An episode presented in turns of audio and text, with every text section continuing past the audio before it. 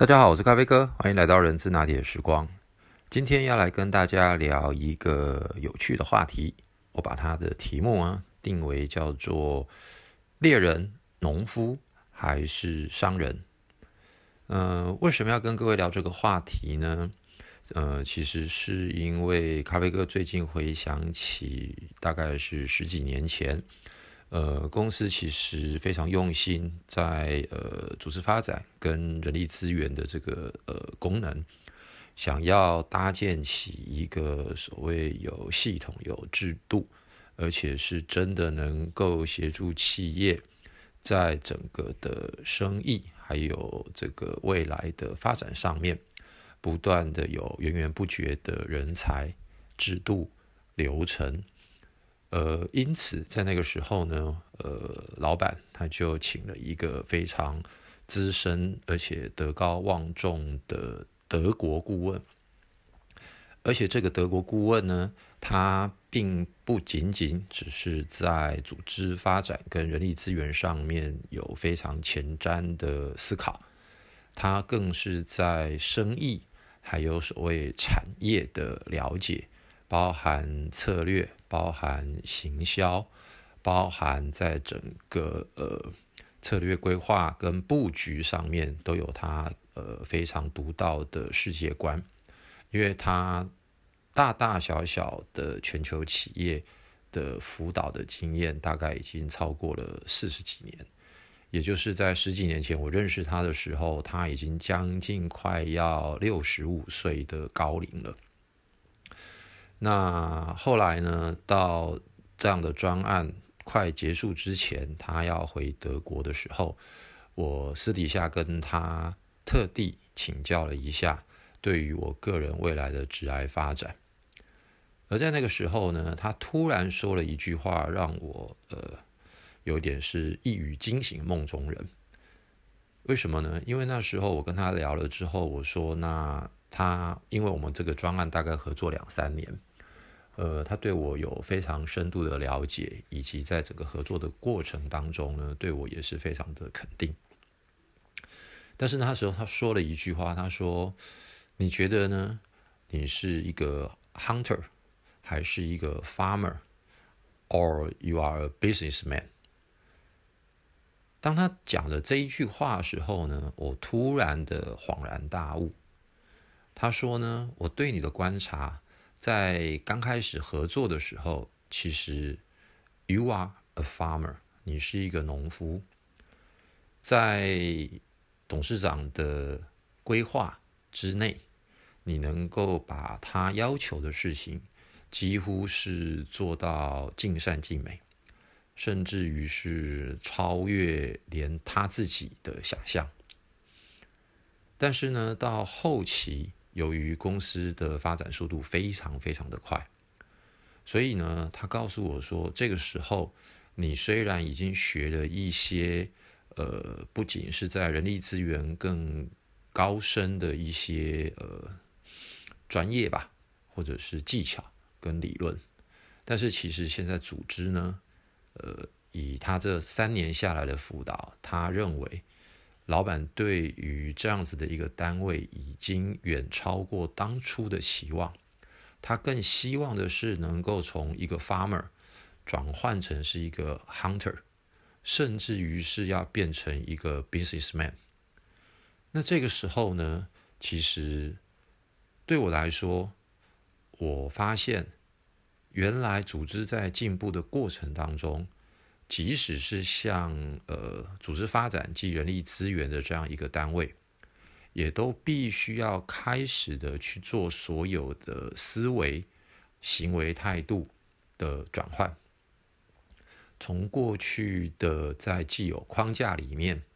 呃有一定的脉络可循，有一定的理论基础，在某种程度的安全的保护伞之内。去把所有的事情做到尽善尽美之后，因为组织的需求，所以对于这样一个单位的最高主管的期望，也就转换成是必须要是一个 hunter，也就是必须要开始能够有敏锐的嗅觉，要有侦查以及快速反应，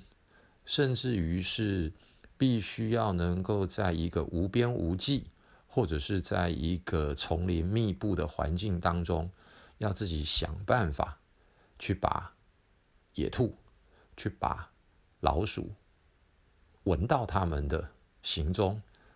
进而能够把它们猎取回来，变成是我们得以赖以为生的。呃，食物。当我跟他聊完这句话之后，我突然的，真的是再一次的被自己过去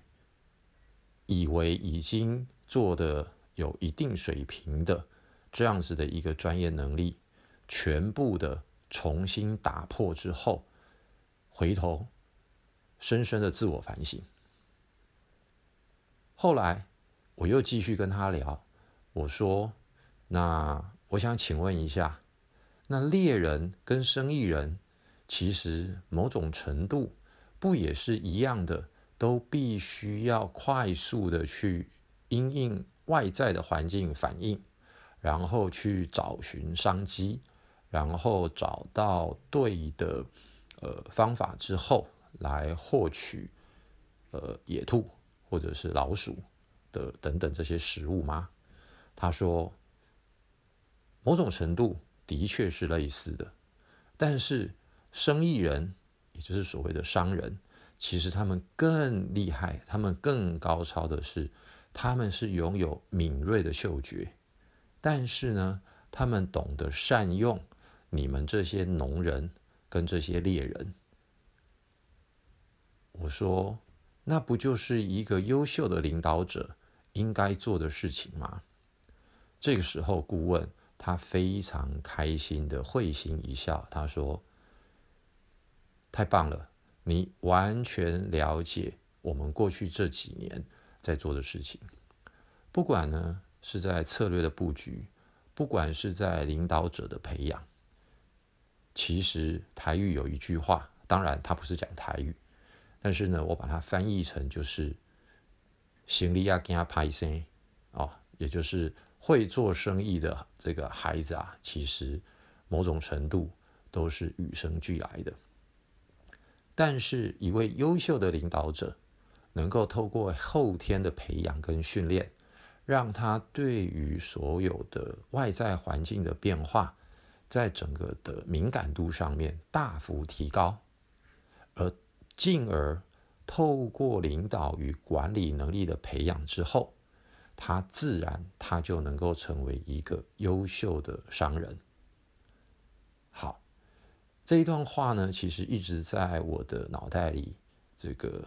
回绕的很久。这个，但是我其实心里面还有另外的一个 OS。所谓的商人，有些时候是叫做嗯，赔钱的生意没人做，杀头的生意有人做。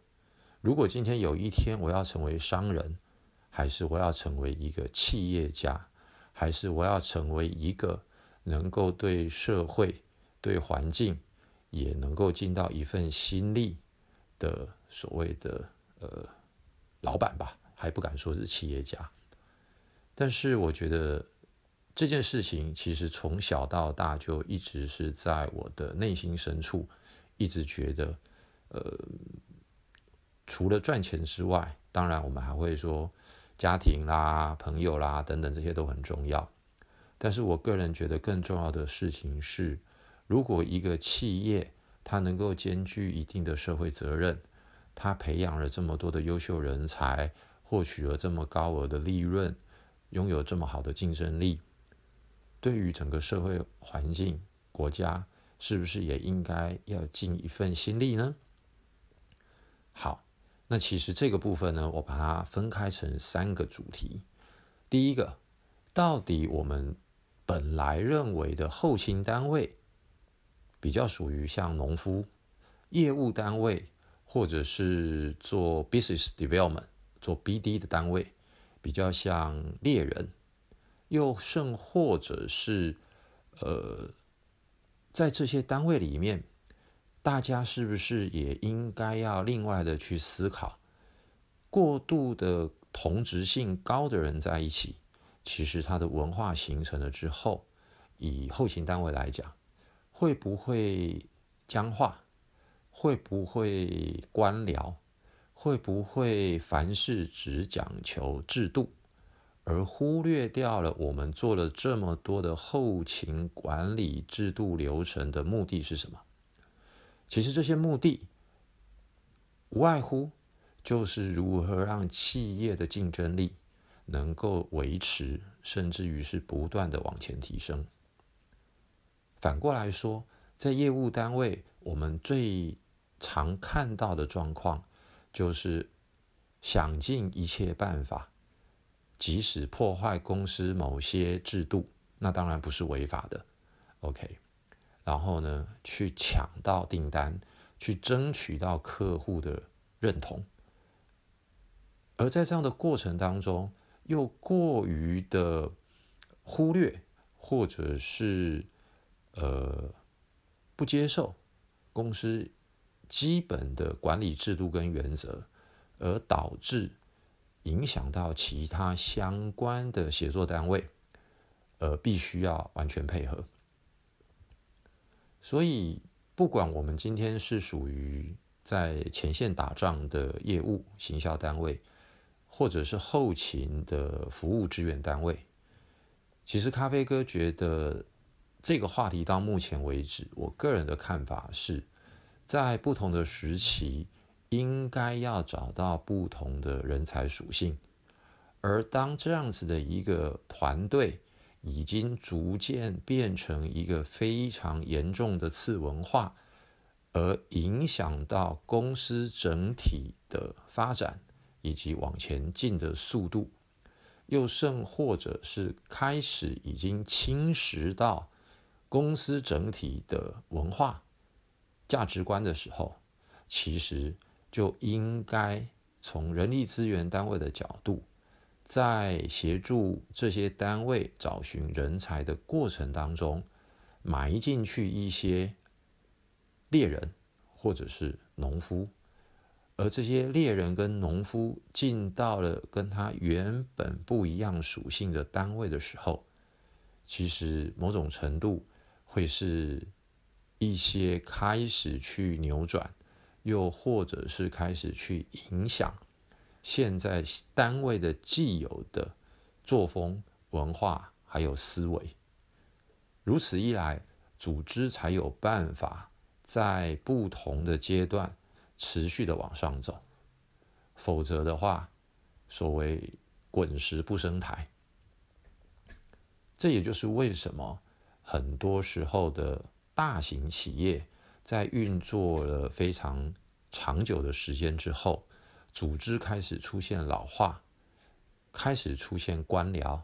开始出现非常严重的次文化，甚至于是已经开始绑架公司的一个关键的重点。好，第二个话题呢，谈到所谓的生意人，那咖啡哥会把这个部分。呃，连接到就是，当我们在培养这些中高阶主管一路一路往前走的过程当中，不管我们是用核心职能在中高阶主管，可能我们会定义出很多的呃职能的定义啊，可能是比如说商业的敏感度啦，呃，这个所谓的全球商业思维啦，或者是沟通谈判的影响力啦等等。然而，这些训练的过程当中，如果单纯只是用过去我们 HR 很传统的呃培训方式，其实大概我个人的看法，也就顶多达到的是 Level Two，也就是啊，我知道了，我懂了，我会了。但是这些敏感度真的要能够提升，甚至于是要让他有感觉，其实。咖啡哥自始至终都认为，最有效的训练就是把一个不会游泳的人教会了一些基本的知识跟动作之后，就把他丢到一个可控的危险环境，让他自己开始去尝试怎么闭气，怎么呃水母漂，怎么的开始能够去游。那当然，在这样的过程当中，除了教练之外，可能还有相应的所谓的 coach，也就是呃，我们称之为叫做不管是 mentor 或 coach 好了，都可以在这个时候又发挥出一定的成效。而这些所谓的商业敏感度，绝对不会是我们坐在办公室 Google，坐在办公室看书，坐在会议室开会。所能够有所感觉的，也因此，为什么咖啡哥在后面的这几年，呃，开始的往所谓的业务前端去改变自己的角色，转换自己的工作的内容，甚至于是让自己放到一个呃，就像刚刚说的可控的危险环境，开始去感受跟体验。这就是最主要的原因。第三个就是刚刚我说的，如果有朝一日我能够有一些呃还不错的成绩，如何能够去回馈社会，对这个环境，对于整个的这个呃能够有所贡献呢？刚好，也就是跟最近这五六年开始，大家非常所倡议的。呃，ESG 啊，或者是呃，之前联合国所定出来的 SDG 的指标，或者是在更之前所谓的这个 CSR，不谋而合。所以，我觉得整个世界的环境不管怎么样，它都是持续的在运作。但是，身为一个优秀杰出的企业家，其实我们也都看得到，